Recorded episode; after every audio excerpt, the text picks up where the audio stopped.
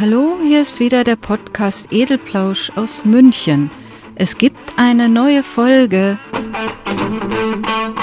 Auf der Couch liegend vertraut man blind dem Hypnotiseur, lässt sich in andere Welten entführen, fühlt sich sicher. Ohne vorherige Prüfung wäre ja auch lästig.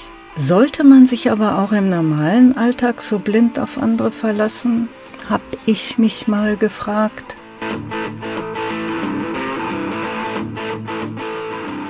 Wem kann man eigentlich noch vertrauen? Eine sehr häufig gestellte Frage heutzutage. Niemandem mehr. Natürlich nicht. Klare Antwort. Was ist denn dann mit mir? Kann man mir vertrauen? Kann man denjenigen vertrauen, die den Vertrauensverlust beklagen? Niemand ist eben niemand. Also ich vertraue keinem und die anderen vertrauen mir auch nicht. Wie soll man denn da zusammenleben? Seltsam ist diese ständig wiederholte Frage nach Vertrauen schon, weil die große Mehrheit der Menschen ziemlich vertrauensselig ist. Sie merken es nur nicht, weil sie glauben, sie hätten genau da ihr Leben und ihren Alltag unter Kontrolle, wo dies ganz und gar nicht der Fall ist. Sie kontrollieren gar nichts und können das ja auch nicht. Man würde auch völlig verrückt. Bei der Durchdigitalisierung und der Nutzung von Apps als Alltagserleichterungsprogramme, wenn man noch misstrauisch wäre und einen Kontrollzwang entwickeln würde. Also nicht prüfen, sondern Vertrauen. Ich habe ja sowieso nicht zu verbergen. Geht doch immer alles gut. Aber denen da oben, gemeint sind Politiker, denen kann man wirklich nicht vertrauen. Die wollen sich nur ihre Taschen vollstopfen und ziehen uns mit jeder Aussage und jedem verbalen Nachkommen unserer Wünsche total über den Tisch. Was ist denn das Problem? Wenn man die Wahl hat zwischen Anstrengung und Mühe bei Prüf- und Vorsichtsmaßnahmen und der Bequemlichkeit, diese Mühsal nach außen abgeben zu können, dann wählt der heutige Mensch die Bequemlichkeit. Vertraue mir. Ich denke da an die hypnotische Schlange K im Dschungelbuch, die Mowgli in Vertrauensseligkeit einlullen wollte und prompt vom Bären Balu eine saftige Ohrfeige bekam. Lass das, K! Nur heute werden die Verführer nicht mehr geohrfeigt. Sie treffen auf einen Haufen Vertrauensdusselige.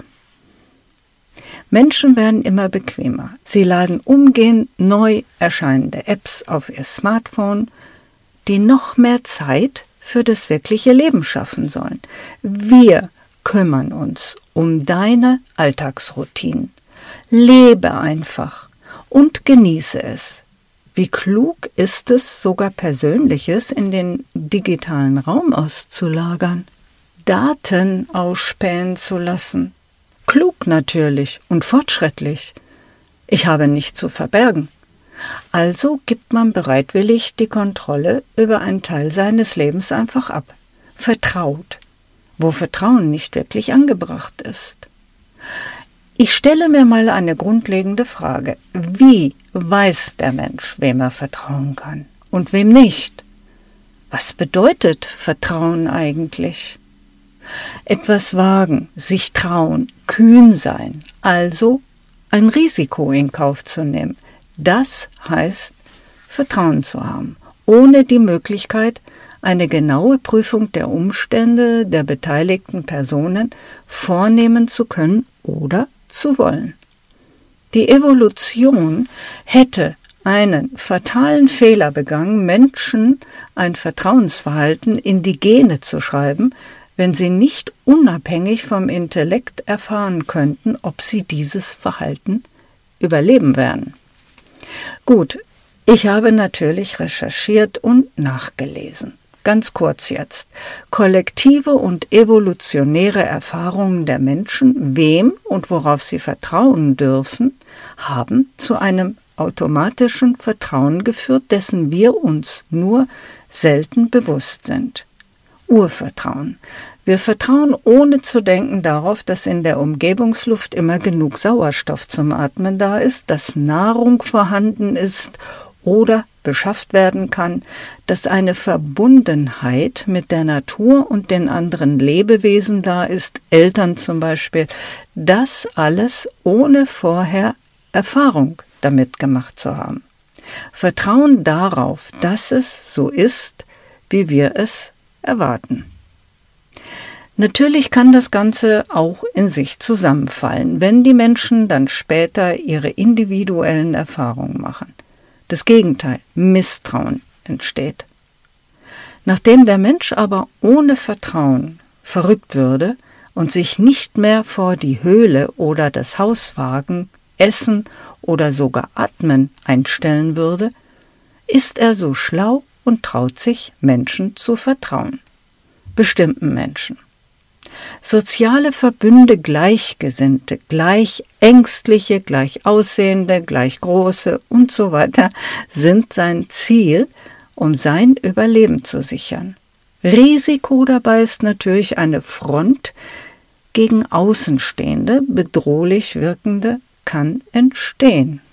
Die Gruppe bietet Schutz und sichert das Überleben, also vertraut der Mensch allen Mitgliedern. Auch darauf, diese Mitglieder beteiligen sich alle gleichermaßen nach ihren Möglichkeiten an dem Erhalt dieses Überlebensreservoirs. Alle für alle. Gemeinwohl. Jetzt sind diese Reservoire ganz schön riesig geworden. Und sich auch nicht immer freundlich gesonnen, war ja zu erwarten. Denn mit dem Entwickeln des Verstandes verband sich die Fähigkeit, zu erkennen. Der Mensch erkannte, was er besitzt und was nicht, was andere besitzen und ob es mehr ist, als er besitzt. Auch die Reservoire selbst konnten in Erkenntnis über ihre Grenzen blicken und Unmut entstand, ob der Tatsache, dass vieles doch noch besser ginge, weil andere es schon hatten. Moment, die Frage war, wie weiß der Mensch wem und worauf er vertrauen kann. Aber das kommt ja jetzt. Diese sozialen Verbünde entwickelten Strukturen, Hierarchien. Die Menschen mit der größten Redegewandtheit erklärten den anderen, sie machen das jetzt mal. Alles für alle.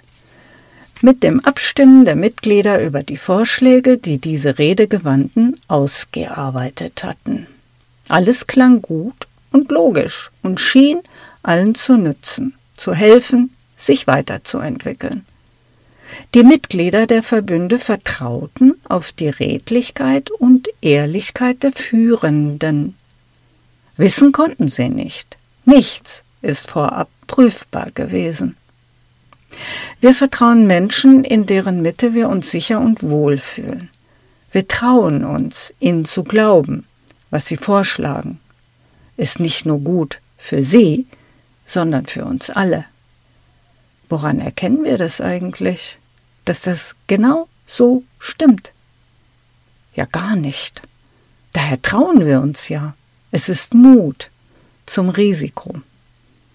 Die Erkenntnis kommt, wenn Reden und Handeln nicht stimmig sind oder das Zugesagte nicht eintritt. Dann ist klar, Vertrauen war nicht angebracht. Vorher erkennt der Mensch gar nichts. Es sei denn, er denkt nach und beobachtet die Redegewandten.